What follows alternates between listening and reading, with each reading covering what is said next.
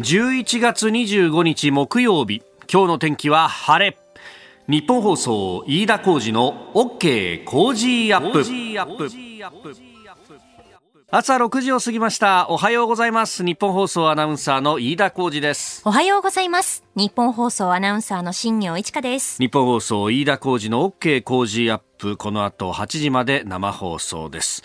寒いですね。寒いですよここねのところ日が暮れると結構うわー寒くなってきたなっていうね底冷えするようなところがあって、はい。えー今日本放送屋上の温度計が9.4度。まあ、10度を割っているというところであります、もうね、えー、あったかくしていかないと、ね、私もコートにマフラーっていうもう真冬の格好でという感じになってまいりました。はい。いよいよですねあの、うん。今週末土曜日まあ日曜日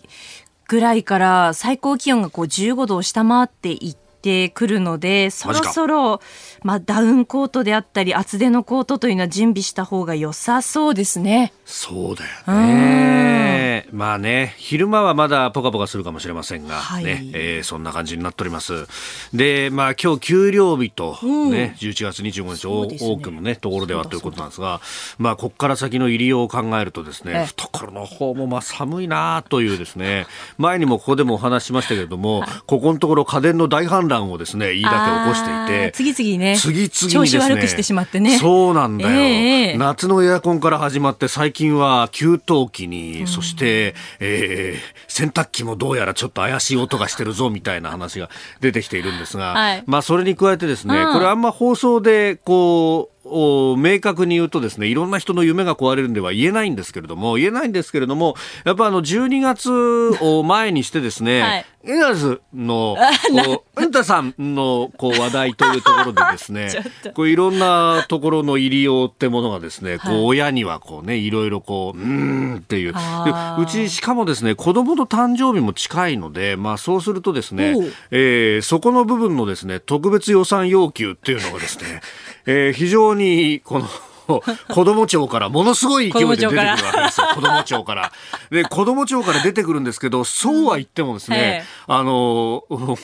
の国税庁の稼ぎが悪いと。で、さらに財務省も渋いと。うんで、そのね、こう、歳出はいろんなところの省庁が要求してくる。だから、エアコン庁が要求してきてで、さらに給湯庁が要求してきてですねえーさらに洗濯庁も要求してくるわけですよ。はいこれをこう、どうするかっていうのが非常に問題が深くて。パーってやった方がいいんじゃないですかもうパあのね、子供庁の予算要求がものすごいんですよ。何を要求されてんですか？いやーあのね、まあ、やっぱりね、こう、いろいろなですね、はい。こう、こう、インフラの整備が必要だというふうに、えーえーやはりこう、遊びの環境もきちんと整えなくてはいけないと。そのためには新しいインフラが必要だというふうに言うんですね。えで、その新しいインフラが何かっていう何とか、もう、あのーここのところはですね、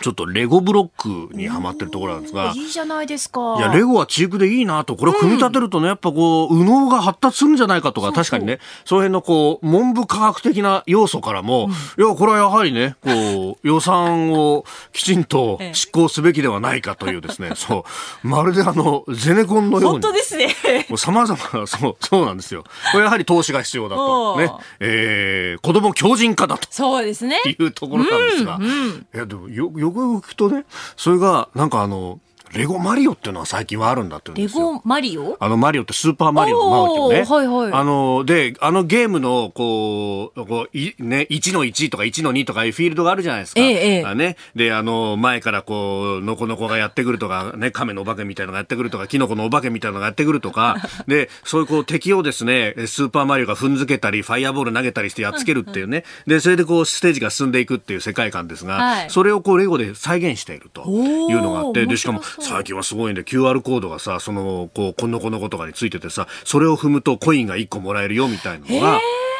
で、マリオのこのキャラクターのお腹のところにも、なんかちっちゃい液晶みたいのがついてて、それで音も出るのよ。コインコインとか言って、コインを集めたりとかができると。で、制限時間内にクリアすると、みたいのがね。えーあの、ボスキャラは10回踏まないとクリアできないよ、みたいなとか楽し。そう楽しそうなんだよ。ところがさ、はあそのお腹に液晶のついてるマリオってやつがさ、まあこれ肝になるわけだね。当然ながら。そ,、ねれが主人公だからさこれがさ、その、スターターベーシックセットみたいなね、うん、まああの予算規模で言うとですね、うん、万1万円ぐらいの結構。その中にしか入ってないのよ。で、それ以外の、なんか追加でこうね、えー、敵、この敵キャラとか、そういうのは、こう一個一個ね、細かく500円ぐらいですよとか売ってるので、この500円のこのキットだけ買えばいいじゃねえかって言うと、あ、どうじゃ、それだと、マリオがないんで、マリオが、とか言い出してですね、いや、子供庁強行だなっていうのをですね、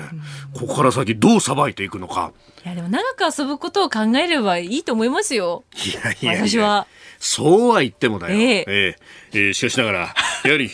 財政の健全化というものも非常に重要になっております。もうね、ああ、総理ってこういう気持ちなのかとか、ね、断言はできねえってのがよくわかるな、みたいな。断言はできない。買うとは言い切れないみたいな。ええ非常にですね、こっから先、火の車の。そうですね。でも早く買わないと、ね、他のお父さんお母さんもね、買いにいらっしゃるから。そうなんね、争奪戦ですよね、クリスマスプレゼントは。いや、そうなんだよ。ね。まずいんだよ、本当に。うん、いや、だから、もう時間切れ不成立を狙うと。ちょっと。ええーあなたの声を届けます、リスナーズオピニオン。まあ、様々ご意見いただいておりますが、ツイッター、恵比寿の車生さん、飯田内閣にもさらなる経済成長が望まれるところですね。すねおっしゃる通りそうなんですよ。経済成長がとてもとても大事になると。うん、え、えー、この後ですね、12月には、えー、ボーナス。もうあるのかっていうですね。非常に正念場になってくる。投資していかないとちょっと。レゴに投資していかないいや待て待て待て待て。それが投資になるかどうかなんだよ。20年後に俺をちゃんとあいつは養ってくれるのかっていう、ね、ちょっとまあそこまで考え 確かにね子供への投資は利回りのいい投資だっていうような 研究はいろんなところで出てるんですけれども さわさりながらですね内装では増えませんから。ことにもなりかねない。ね。まさに経済成長収入アップ。はい。増山さん増山さんさてよさてえー、今朝のコメンテーターは番組初登場です。二小学者大学国際政治経済学部専任講師の郷六剛さん。えー、6時半過ぎからご登場。えー、ご専門のですね、報酬政治等々についても、まずは聞いていきたいと思います。えー、コロナが拡大しているというあたりね。えー、そして岸田総理が石油の備蓄放出を表明というニュース。えー、7時10分過ぎのおはようニュースネットワークのゾーンでは、えー、今日は小川淳也元総務政務官と電話をつないで、えー、立憲民民主党の代表選挙について伺います。えー、キーワードドオラフ・ショルツ氏次期ドイツ首相、えー、それから民主主義サミットについて、えー、スクープアップのゾーンで詳しくお伝えいたします。今週はご意見をいただいた方の中から毎日抽選で5人の方に横浜油脂工業から美容大国イスラエルから誕生したモガドールヘアケア3点セットをプレゼントしています。ポッドキャストや YouTube でお聞きのあなたにもプレゼントが当たるチャンスです。番組ホームページのプレゼント応募フォームから住所やお名前電話番号を登録してご応募ください。ここが気になるのコーナーです。スタジオ長官各紙が入ってまいりました。石油備蓄の放出というところを、まあ、一面に掲げているところが多いですね。今日は3紙です。朝日、毎日、東京、えー、一面トップという形になっております。まあ、これ、あの、石油備蓄法では、この価格調整のために石油をの備蓄を放出するということはやっちゃいけないというか、まあ、それはあの目的に書いてないと。えー、供給が途絶する場合であるとか、あるいは災害等が起こって、えー、需給が逼迫した場合に、えー、放出が可能ということで、まあ、今回も放出と書いてありますけれども、えー、まあ、形の上では入れ替えですよ、これはっていう形をとっているようで、で、あの、これね、あの、石油だって当然ながら、あの、ダメになっちゃうんで、えー、新しいのを買ってきて、古いのを出して、で、えー、フレッシュなもので、え、入れておくっていう、まあ、それでこう備蓄をしておくというサイクルをしてるんですけれども、うん、そこの部分で、えー、最初に古いものを売り出しますっていうのを今回こう発表していると。で、売り出して、えーいつもだったら、その日のうちに新しいものを買って入れておくってことをやるんですけれども、ただ、あの、省エネ等々が進んで、えー、まあ、石油の需要に対して備蓄の部分っていうのはかなりこう、積み増しがあると。まあ、これ、あの、何リッターとかそういうこう、決め方をしてないで、えー、需要の何日分という決め方をしてるんで、逆に言うと、省エネが進むと、1日あたりの需要がこう、低くなるということで、えー、今までと同じ量を貯めていても何日分というのが増えているってことが、まあ、あったりすると。で、そこの部分で結構余剰があるので、えー、それをまず出して、いや、もちろんこれ、後からちゃんとね、えー、買い戻して、で、えー、量は確保しますよっていうふうに言いながらですね、えー、そのタイミングを、木ずれを起こさすみたいなところで、ずらして、で、その分、あの、市中に回る石油の量を増やすことで、一時的に増えるんですっていう形をとっている。それがですね、えー、岸田総理が、あの、言っている、えー、石油備蓄法に、えー、停止しない形で、という部分になっているようでありますが、まあそこら辺のからくりも含めて市場はすでにお見通しというところはあるようで、えー、あります。えー、それからあの新生銀行の買収に関して読売新聞一面トップは買収防衛撤回とこれあの国が賛成してくれなかったってところが結構もう心が折れたっていうようなところもあったようであります。えー、長官のご紹介ここが気になるでありました。この時間からコメンテーターの方々ご登場です。今朝は番組初登場です。二松学者大学国際政治経済学部専任講師の郷六剛さんです。おはようございます。おはようございます。よろしくお願いします。えー、まずは簡単ではありますが、プロフィールご紹介いたします。1984年大阪生まれ37歳でいらっしゃいます。えー、パリ政治学院留学を経て、慶応義塾大学法学部ご卒業後、えー、慶応大学の大学院法学研究博士課程単位取得大学、えー、この研究家の助教授などを経て EUSI EU Studies Institute in 東京の研究員としてウクライナに滞在されたりあるいは海上自衛隊幹部学校の非常勤講師などを得て、えー、2017年から現職でいらっしゃいます。また政策研究大学院大学の客員研究員や日本国際問題研究所研究員笹川平和財団の研究員も務めていらっしゃいます、えー、現在の研究活動としてしてアメリカとヨーロッパの関係史ヨーロッパの安全保障そしてウクライナ危機後の NATO ロシア関係を中心に研究を進めていらっしゃると。いうことであります、えー、ヨーロッパの関係でいうとここのところまたコロナがねそうですね、えー、拡大してきているというところでちょっと心配な状況ですよね。これまあねあのもともとそのウクライナにもいらっしゃった。だからあのヨーロッパといっても西欧だけじゃなくて中央や東欧についてもと、やっぱりこのコロナに関しても、その辺のおな一言でヨーロッパといっても、色の違いみたいなのってあったりするんですか、うん、そうですね、まあ、コロナ抜きにしても、ヨーロッパって非常に多様な国からなっていますし、まあ、宗教、民族、またその外交とか安全保障の方針、こういったところでもやっぱり、はい、まあ我々ヨーロッパっていうと EU とかっていうところすぐ思いがちで、うん、まあ冷戦期の西ヨーロッパみたいなイメージがあると思いますけど、はい、やはり今、あの、まあこういう国際政治上では、え。えー、まあ中央、東欧諸国、あるいはロシアといった、まあ東側が非常にあの注目されているところだと思いますね。それこそね、ベラルーシの動きであるとか、うん、あの移民の人たちをなんか武器にしてルカシェンコは使ってるんじゃないかみたいな話とか、日本でも報道されるようになってきましたね。そうですね。まあ、あの、もともとあんまり注目集まってなかったと思うんですけれども、うん、やっぱりこの、まあ、ソ連崩壊から今年30年ですけれども、徐々に EU、NATO がですね、まあ、東側に向けて拡大して、メンバーシップ拡大する中で、まあ、その国境というか、あの、フロントラインがこう、東側にずれることによって、まあ、新しい問題がやっぱり、あの、そこで出てきているっていうのが今のタイミングなんだろうというふうに思いますね。ロシアからしたらだんだん迫ってくるぞというふうにも思うし。そうですね。ヨーロッパの国々はあ、東ヨーロッパの国々は EU に入ったらバラ色だと思ったら全然違えじゃねえか、みたいな不満も出てきてる、ねうん、そうですね。まあ国内ではやっぱりそういう不満もあって、やっぱりポピュリスト的な、うん、政党がこう台頭したりとか、えー、そういうあの場面も見られるようになってきましたね。うん。これコロナ対策においても、うん、やっぱりそのこう色の違いというか進み具合っていうのは何かデータでもありますか？そうですね。あの、昨日ですね、ヨーロピアンコミッション、あの、欧州委員会という EU のあの機関が、まあ、ツイッターで出してたデータなんですけれども、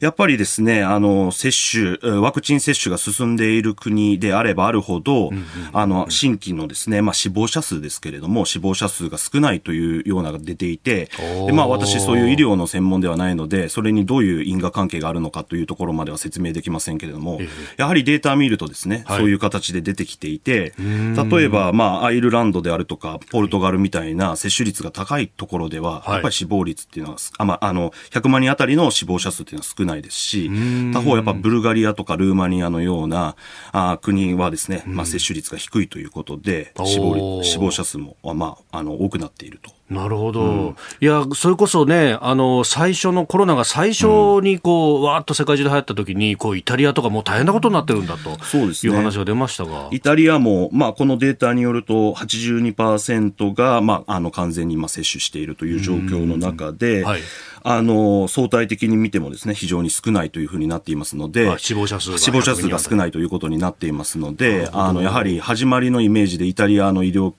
あの危機があったがあって、まあ、非常にね、あの、お年寄りの辛い姿を見ざるを得なかったと思うんですけど、今、まあそういう意味では、まあ、あの、まあ、先頭というか、あの、上の方にいるというところなんだろうと思います。なるほど。うん、まあ、その辺もね、やっぱり、こう、ヨーロッパっていうふうに紙面で見ると、その、ああ、イタリアとかもやっぱり大変なのね、みたいなふうに思っちゃうけど、うん、実はこう、問題の核心は中央だとか東欧の方にあると。まあ、これデータで見ないと、一言で言ったらわかんないですね。そうですね。まあ、今、あの、ロックダウンし始めている国も、やっぱり、あの、中央諸国であったりして、まあ、今後それがですね、あの、まあ、ウクライナとか、はい、まあ、ロシアとかそういったところに、ももっとあのあのワクチン接種が低いところですね、そういうところに広がるのかどうかっていうところは、まあ、注目すべきですし、何よりもこれからクリスマスが始まって、やっぱりヨーロッパは、クリスマスシーズンとなると家族で集まったり、あの、特に寒いですから屋内でね、家族が多く集まるってことになると、ますますあの状況が深刻する可能性もあるかなと思います。なるほど。えー、まあ、ヨーロッパとこのアジアの関係などについてもね、えー、今日お話しいただこうと思っております。よろしくお願いします。よろしくお願いします。ここでポッドキャスト YouTube でお聞きのあなたにお知らせですお聞きの配信プログラムは日本放送飯田浩司の OK コージーアップの再編集版です AM、FM ラジオ、 radiko、radiko のタイムフリーではニュースだけでなく様々なコンテンツをお送りしていますスポーツの最新情報やエンタメ情報医師が週替わりで登場健康や病気の治療法を伺う早起きドクター。さらに羽田美智子さんの「いってらっしゃい」黒木ひとみさんの対談コーナー「朝ナビ」など盛りだくさんです。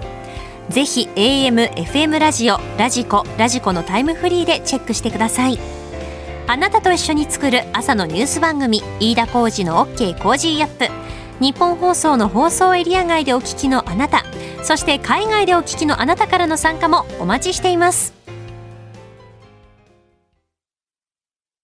11月25日木曜日時刻は朝7時を過ぎました。改めましておはようございます。日本放送アナウンサーの飯田浩二です。おはようございます。日本放送アナウンサーの新業一華ですあなたと一緒にニュースを考える飯田浩二の OK 工事アップ、えー、今朝のコメンテーターは番組初登場、えー、二松学者大学国際政治経済学部専任講師の郷六剛さんです。改めましておはようございます。おはようございます。よろしくお願いします。えー、郷六さんには番組エンディングまでお付き合いいただきます。では7時台最初に取り上げるニュースはこちらです。岸田総理石油備蓄放出を表明。バイデン大統領が石油の放出を発表したということを承知しております。米国とはこれまでも国際石油市場の安定のために連携を取ってきましたが、我が国としましても、米国と歩調を合わせ、この現行のその石油備蓄法に反しない形で、国家備蓄石油の一部、売却することを決定いたしました。えー、昨日総理官邸で、えー、記者団の質問に答える岸田総理の模様をお聞きいただきました、えー、国家備蓄の数日分を売却して流通量を一時的に増やすという方向で、まあ、価格の抑制が、まあ、事実上の目的となるというような形であります、まあ、世界的に石油の値段が上がっているという中ですけれども五郎さんこういうこう協調介入みたいなものってあんまり聞いたことないですかね？そうですね、まあ、今回石油備蓄放出も、まあ、国家から出すっていうことに関しても、日本でも初めてっていうことで、はい、まあ、結構驚きを持って受け止められていると思うんですけれども、まあ、同時に、まあ、この協調がですね、どこまで効果があるのかっていうことに関しては、はい、まあ、あの、専門家の間でもやや疑問視する声があったりもあるようですね。まあね、市場の動きなんか見ても、そんなにこう価格触れてないどころかちょっと上がったんじゃないかみたいな話も出てきておりますが、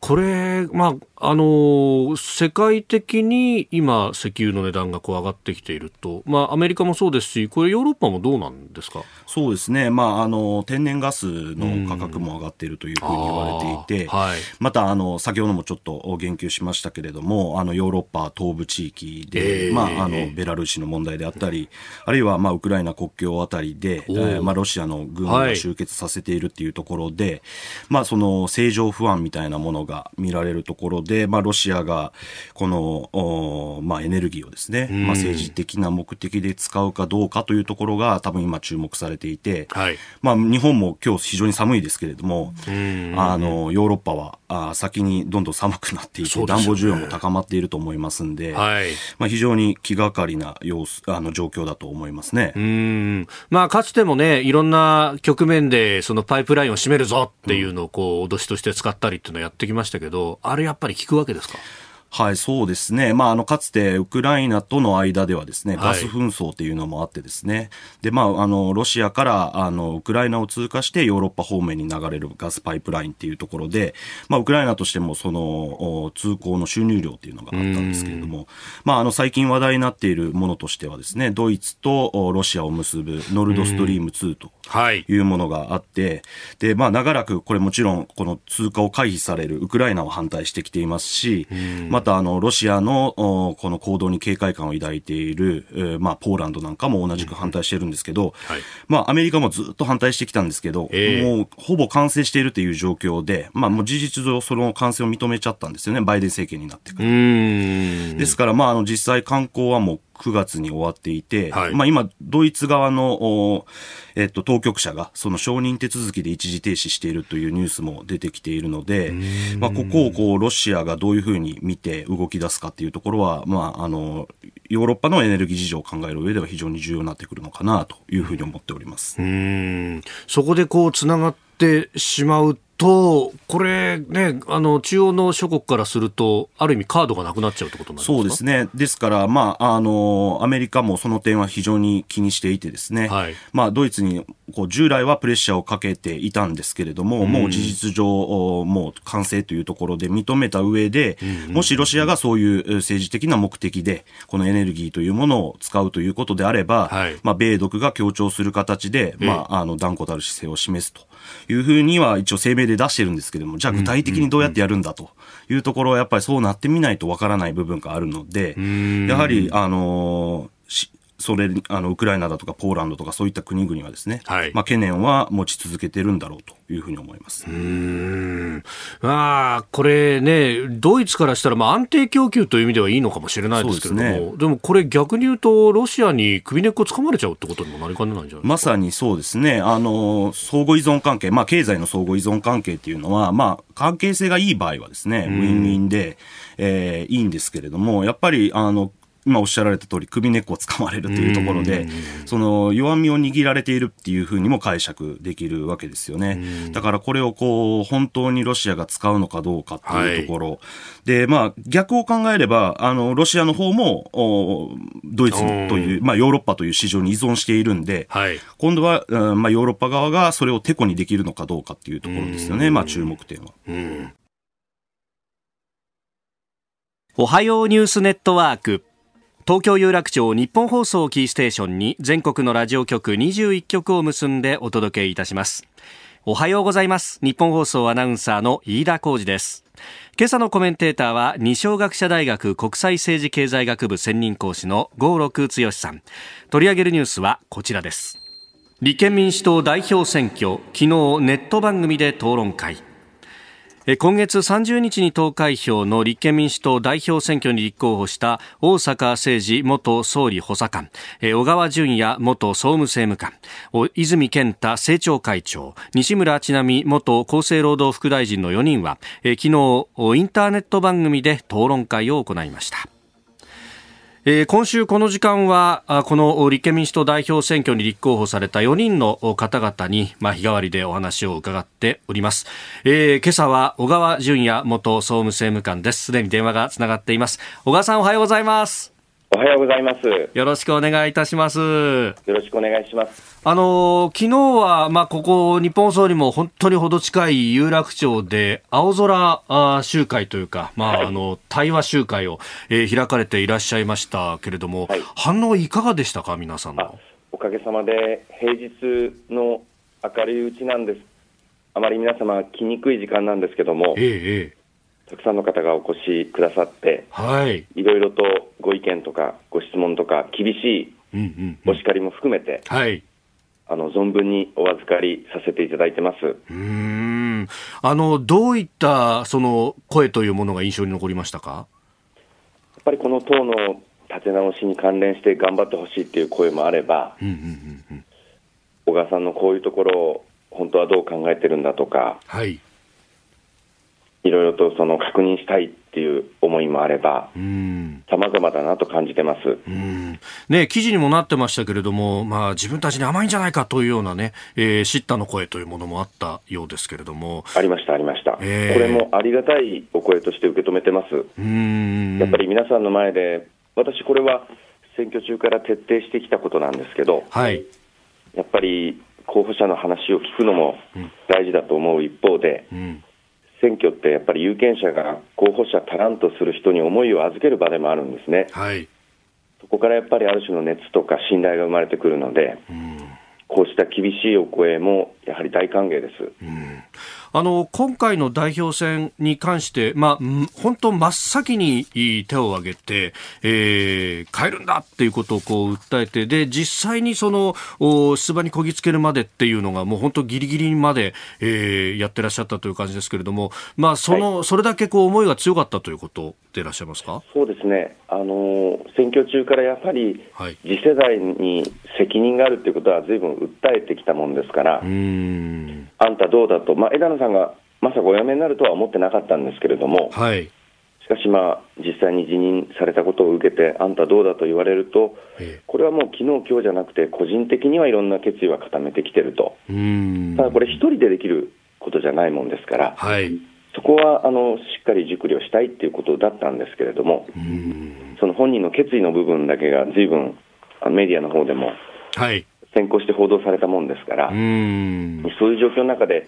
入党してから日が浅いですし、はい、またグループ活動等も含めて、そんなに十分とは言えない環境の中で、やっぱり推薦人20名 ,20 名の方に賛同いただくというのは、決して低いハードルではなくて、そこは大変あの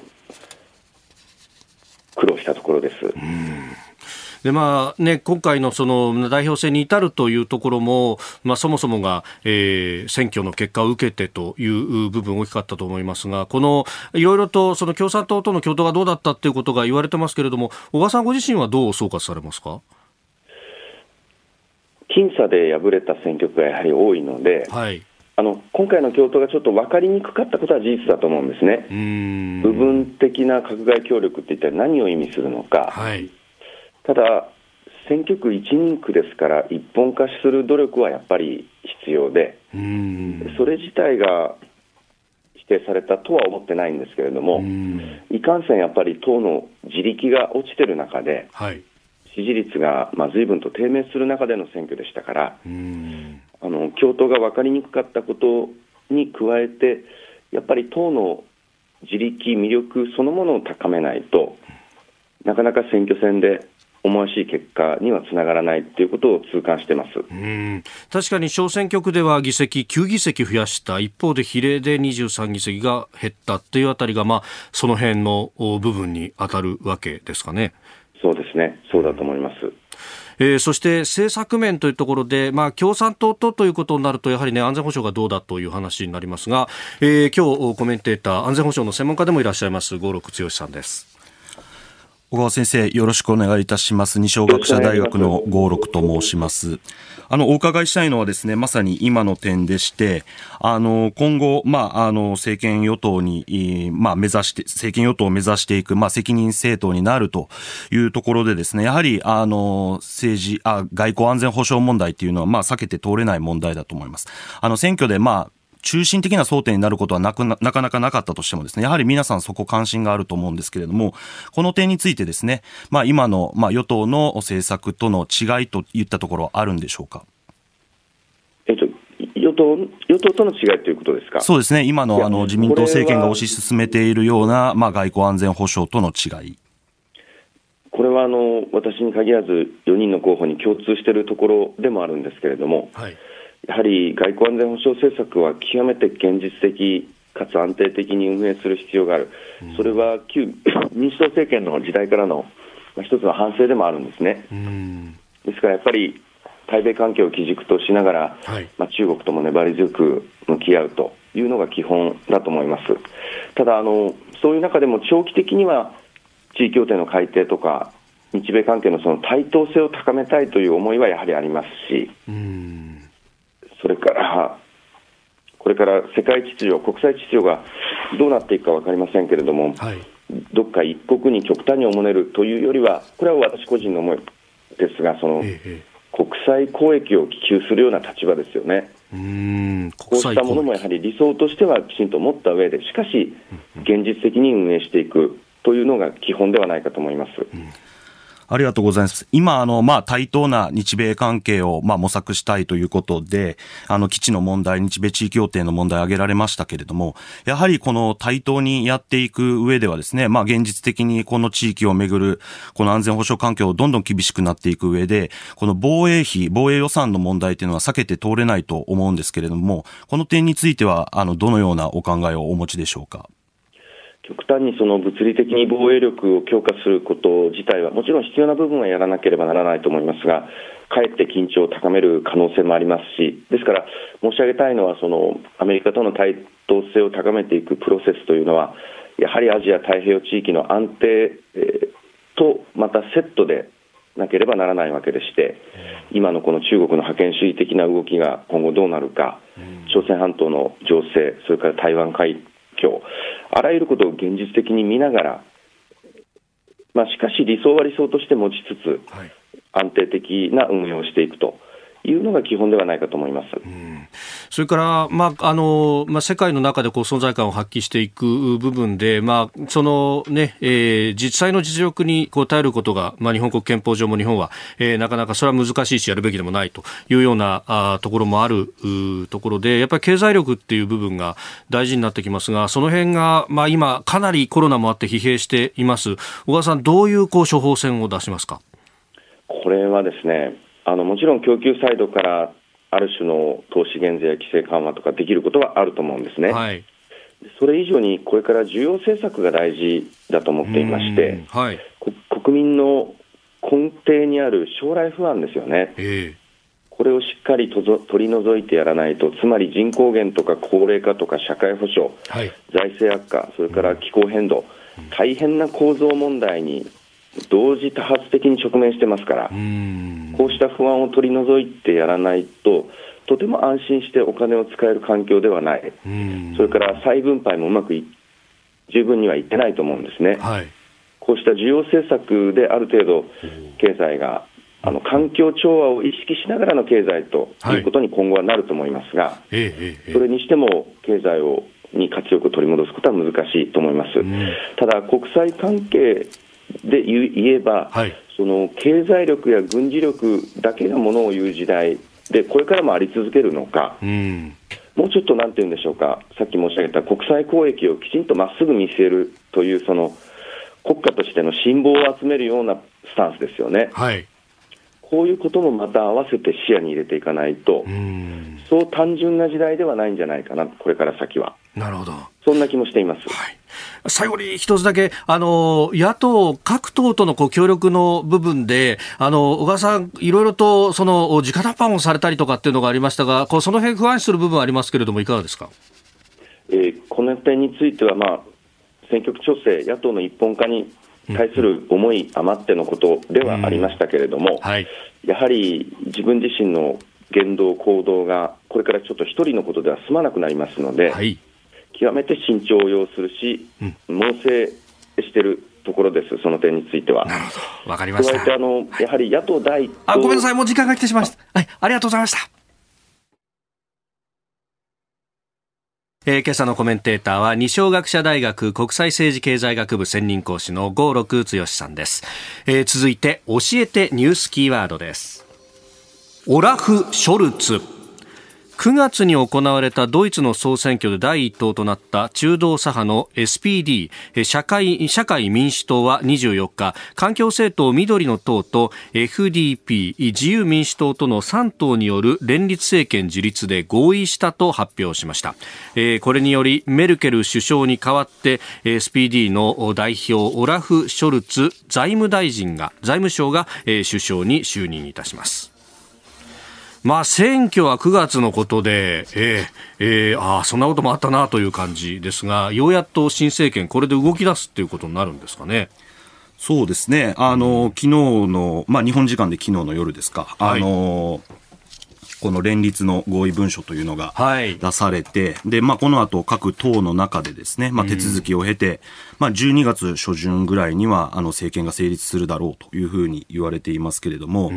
まあ、あの、ドイツはいつも、あの、連立政権ということで、はい、まあ、大体どの党とどの党が組むかっていうのは選挙の後話し合われるわけですけれども、まあ、揉める場合もあれば、揉めない場合もあって、まあ、今回はどうなるかということが注目されていたんですけれども、はい、まあ、あの、当初からですね、この、SPD 社会民主党、緑の党、自由民主党、あの、それぞれの党のカラーを取って信号連合というふうに言われたりしますけれども、はい、まあそこでずっと話し合いがなされてきて、で、まあ、クリスマス前にはできたらいいよねって言ってたんですけれども、まあ、あの、個人的には、よ、あの、もうちょっと前倒しになったというような感じで、まあ、順調に来たのかなというような印象です。うん。で、これ、まあ、今までが CDU、CSU、キリスト教民主同盟、えー、が、まあ、やっていたということで、まあ、政権交代が起こると。これ、どうですか？外交安保の面でもガラッと変わってくるんですかね？そうですね。まあ、あの、なかなか、あの、見通すことは難しいんですけれども、あの、結局、このメルケル政権、まあ、特に最後は大連立政権で、はい、あの外相ポストはこの SPD があの担っていましたので、はい、まあ、その意味において、まあ、大きく変容するかと言われれば、まあ、変容しないのかなというようなあ見通しを持っています。ただ、まあ、あの注目はですね、やっぱ、はい、やはりあの久しぶりに政権入りした緑の党。で、まあ、その党首がですね、まあ、今回外相に就くという見込みでして、で、まあ、あのまあ、党の代表ですね、ベアボックさん、あのまあ、選挙中は、まあ、ロシアとか、うん、中国とかの、まあ、人権問題なんかにもあの厳しい態度を取ると、はい、まあ、これは緑の党全般的に言えることですけれども、うん、でこういったところがあ、まあ、どうなっていくのかというところで、まあ、人によってはですねそれによって、まあ、対中姿勢より厳しくなるという人もいればですね、うんはい、とはいえこの、まあ、首相となっている SPD、まあ、第一党のところが、まあ、伝統的にこう、まあ、ロシアであるとかに対してこう関与を通じて、えー、こう変化させていくっていうような、はい、えー、形の外交スタイルを取ってきたんで、まあ、あの中国に対してはやはり経済的にはいまだに重要な相手ですし、そこまで大きく変わることはないんじゃないかというような見方もあるようです。なるほど。で、これ、緑の党が入ってくるっていうことになると、まあ、その原子力政策とかその辺っていうのはどうなってくるんですか？そうですね。まあ、あの、この点が非常に重要になってきていて、まあ、エネルギーに関してはですね、まあ、その前の政権が、あの、推し進めようとした脱石炭の時期を前倒ししたりするというようなことを言っていますし、はい、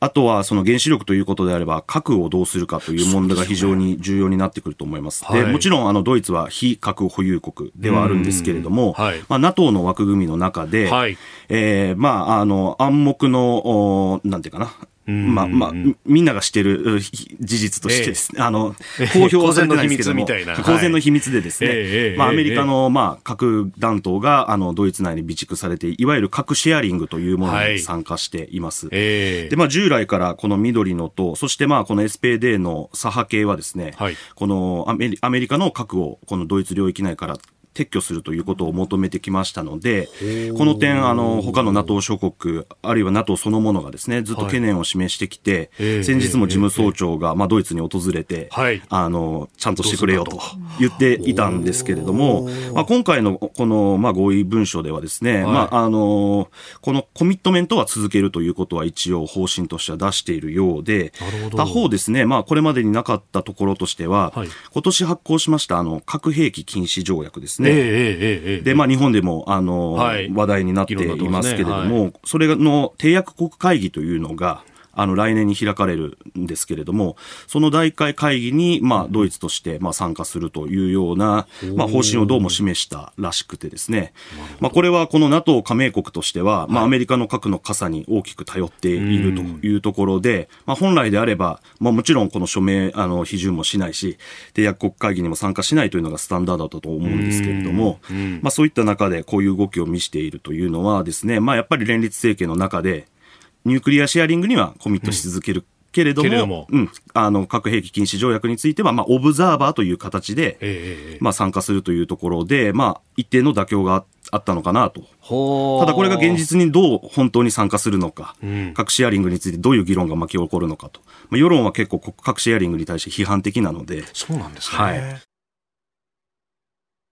お送りしております。OK 工事アップ。お相手私日本放送アナウンサー飯田浩二と新業一華がお送りしています。今朝のコメンテーターは二小学者大学国際政治経済学部専任講師合六剛さんです。引き続きよろしくお願いします。よろしくお願いします。えー、では続いてここだけニューススクープアップです。この時間最後のニュースをスクープアップ。アメリカ来月民主主義サミット開催で台湾を招待アメリカ国務省は来月12月9日から10日にかけてオンラインで開かれる民主主義サミットの招待リストを発表しました。このサミットはバイデン大統領が主催し、民主主義国のリーダーたちを招いて開かれるサミットで、日本や台湾など110カ国が招待されております。で、まあ、強権的とされる国々、中国、ロシア、それからトルコ、ハンガリー、まあ、アジアだとタイやベトナムも招待されていないということのようであります。まあ、中国は台湾に対して当然反発をしているというところになっておりますが、えー、台湾からは、あの、オードリー・タンさんが、デジタル大臣が出るというところが発表されております。これどういうものになりそうですか？そうですね、まあ、具体的にそのどういう形で何か声明とか出すのかっていうのはちょっとよくわからないんですけれども、はい、まあ、あのバイデン政権が今年1月に成立して以降ですね、はい、まあ、彼はその、まあ、民主主義と専制主義、あるいは権威主義の、まあ、戦いという、まあ、構図で世界を捉えてですね、はい、まあ、その念頭にはもちろん中国、そしてまあロシアというところを置いてですね、えー、こう、イメージをこう定着化させようとしてきたと思うんですけれども、はい、まあその一つの具体的なプロジェクトとしてですね、まあ早々にこの民主主義サミットというものを開催すると言っていて、まあどういう国がまあ選ばれるのか、あの、いうのが注目されてたわけですけど、今、あの、おっしゃられたように、まあ台湾をまあ、選択したというのはですね、はい、まあ、ある種、このバイデン政権になってから、まあ、トランプ政権時代からの、まあ、台湾に対する関与の強まりがより強くなっている中でですね、まあ、当然といえば当然で、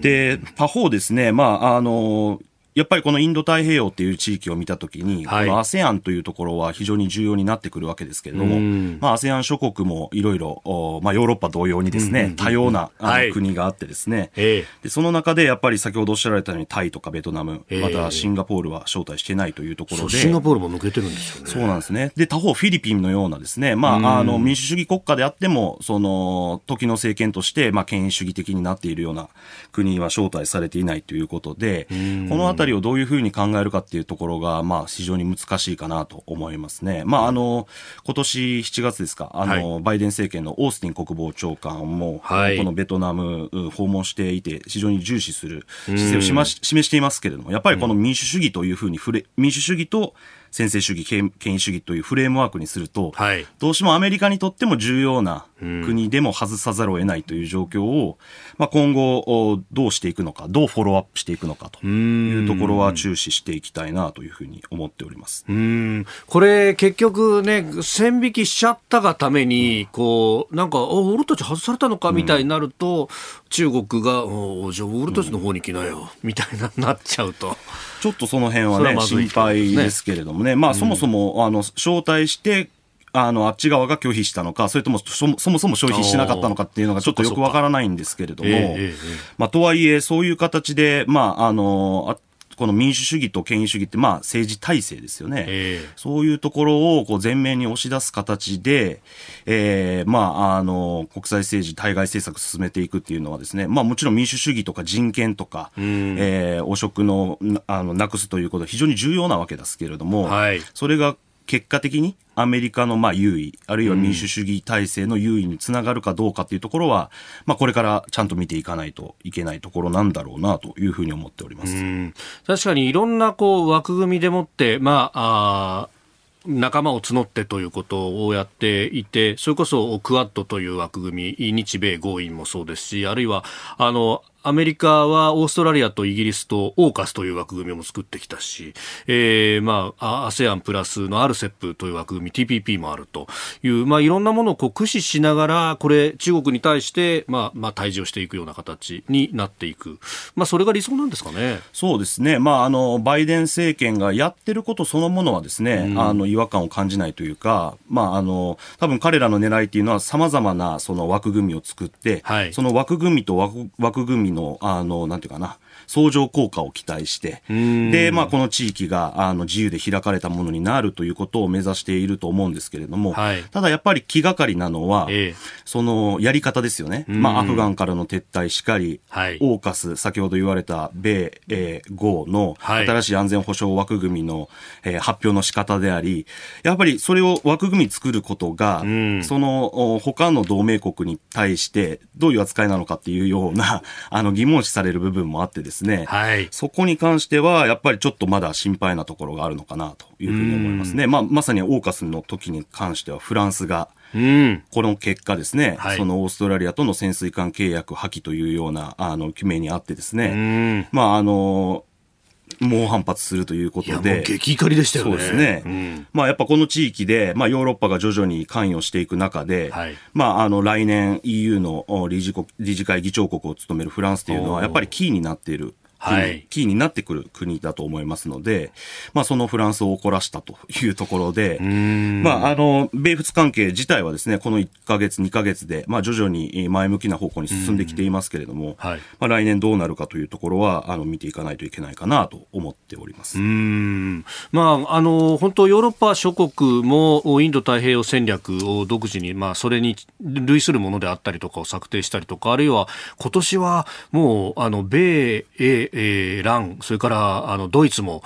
艦艇を派遣してきてみたいなね、結構ここに対しての注目っていうのが集まってきてますよね。そうですね。やっぱりあの、それぞれのヨーロッパ諸国のモチベーション、細かく見ていくと、微妙な違いってあると思うんですけれども、でも共通しているのはですね、はい、やっぱりこのインド太平洋という地域が、まあ、世界経済の中心的なあの場所になっているにもかかわらずですね、まあ、安全保障面、あるいは戦略的な環境としてはですね、非常に不安定で、はい、でもちろんその一つの大きな要因がですね、まあ、中国の台頭、あるいは中国の,、まあ、あのアグレッシブなあの姿勢というものがあるので、はいまあ、ヨーロッパとしてもですね、この地域に関与することで、まあ、あの影響力を確保してですね、まあ、自分たちの、まあ、理想、まあ、それっていうのは、まあ、多くは日本とも共有、共鳴する部分があると思うんですけれども、はい、まあ、協力してやっていくと。で、もちろん、ヨーロッパもですね、単独でこっちに来ても、自分たちだけで何かできるとは考えていないので、まあ、域内のパートナーである、まあ、日本であるとか、オーストラリア、インド、あるいはまあ ASEAN 諸国ですね、うん、こういったところとのまあ関係強化を進めているっていうのが今の地点なのかなというふうに思っております。で、まあ、あの EU 各国のその議員を派遣してきたりとか、それこそ台湾に訪問なんていうね、ニュースも出たりしてますけれども、他方、その、まあ、来年にはあオリンピックが北京であると。で、この外交的なボイコットに関しては、アメリカやイギリスは前向きな姿勢を示してますけど、ヨーロッパってどうなんですか？そうですね。まあ、あの、ここ最近のニュースで、えー、バイデン大統領、そしてまあイギリス政府が検討しているということが出てきて、まあ、日本もどうすんだという話が出てきていると思うんですけども、ヨーロッパの大陸側ですね、まあ、EU 諸国については、まだあの必ずしもそれについて具体的ななんか動きとか声明とか、あのニュースが出てきてないというふうに私はあの理解しています。ただ、あのアメリカがですね、まあ、今後、その、まあ、締め付けというか、まあ、要請をしてきたときに、まあ、各国がどういうふうな、まあ、反応を示していくのかというところは、まあ、とりわけこの人権問題という、ヨーロッパ諸国 EU にとってはですね、まあ、その、極めて重視するテーマでありますので、その点は、あの、やっぱりきっちり見てですね、で、日本もですね、やっぱりアメリカに言われたから、EU に言われたか、ヨーロッパに言われたからではなくて、はい。あの、そもそも自分たちが何をこの国際秩序として理想としているのかというところから考えて、その上で国際社会の中でどういうふうな立ち位置でいたいのかというところから、やっぱり行動を起こしていく必要があるのかなというふうには考えております。うん。まあ、その辺でね、えー、今、岸田政権、えー、外相が変わって、えー、その林外相は中国から来てくださいっていうふうに書請を受けた、まあ昨日外交、自民党の外交部会は慎重にやってくださいよっていうふうな声明を出したりとかもしてますが、ここはやっぱり西側がどう見るかっていうのも一つ気にしていなきゃいけない。そうですね、やっぱりしっかりとまあ協議というか、あのしてですね、まあ、足並みを揃えるっていうのは非常に重要だと思いますし、でこの中国と対話するということを完全に排除しろって言ってることではなくて、やっぱりタイミングっていう問題があってですね。はい。で、まあ、ヨーロッパなんかでも、まあ、伝統的にソビエト、ロシアとはですね、まあ、対話と抑止ということで、まあ、日本立てで、こう、関係を構築しているわけですよね。ですから、まあ、その実務的な対話っていうのはですね、やっぱり偶発的な危機とかを避ける意味でも、まあ、重要だと思うんですけれども、はい外相がこのタイミングで、わざわざこの中国に行くという意味を、どういうふうに他の国が受け止めるであろうかということは、やっぱり考えていかないといけないし、その意味ではですね、まあ、アメリカを中心にですね、やっぱりちゃんとこう、強調して、あの、対応していくっていう必要性は出てくるんだろうなというふうに思います。うそうすると実務レベルで時間がいくとか、あるいは対応州局長が行くっていうのとは、レベルがこれ違う。まあ違いますし、うん、まあ開かれる場所っていうのは外交においては非常に重要ですから、はい、まあそれは中国でやるのか、日本でやるのか、あるいは第三の地でやるのか、はい、これはアメリカもやはり慎重にやっているわけですよね。例えば、あの、6月の米ロのサミットもですね、やはりこれジュネーブでやっていてですね、どっちが、あの、行くかっていうことではなくて、別の場所でやることによって、まあ、ある種中立的な、はい、あの、まあ、イメージというか、そういうものを、で、そういうところまで細かく、路地部分も含めてですね、はい、配慮することが、やっぱり、あの、外交には求められるんだろうと思います。えー、民主主義サミット今日のスクープアップでありました。このコーナー含めてラジコタイムフリーポッドキャスト YouTube でも配信していきます。番組ホームページご覧ください今朝もポッドキャスト YouTube でご愛聴いただきましてありがとうございました。飯田浩司の OK Cozy up。東京有楽町ニッポン放送で月曜日から金曜日朝6時から8時まで生放送でお送りしています。番組ホームページではコメンテーターのラインナップや放送内容の原稿化された記事など情報盛りだくさんです。今お聞きのポッドキャストもホームページからお聞きいただけますし私が連載をしています。新業一華のパラスポヒーロー列伝というコラムもご覧いただけます。プレゼントの応募もホームページからできますよ。また公式ツイッターでは平日は毎日最新情報を配信中。ぜひチェックしてください。そしてもう一つ飯田浩二アナウンサーが「夕刊富士」で毎週火曜日に連載中。飯田浩二の「そこまで言うか」こちらもぜひチェックしてください。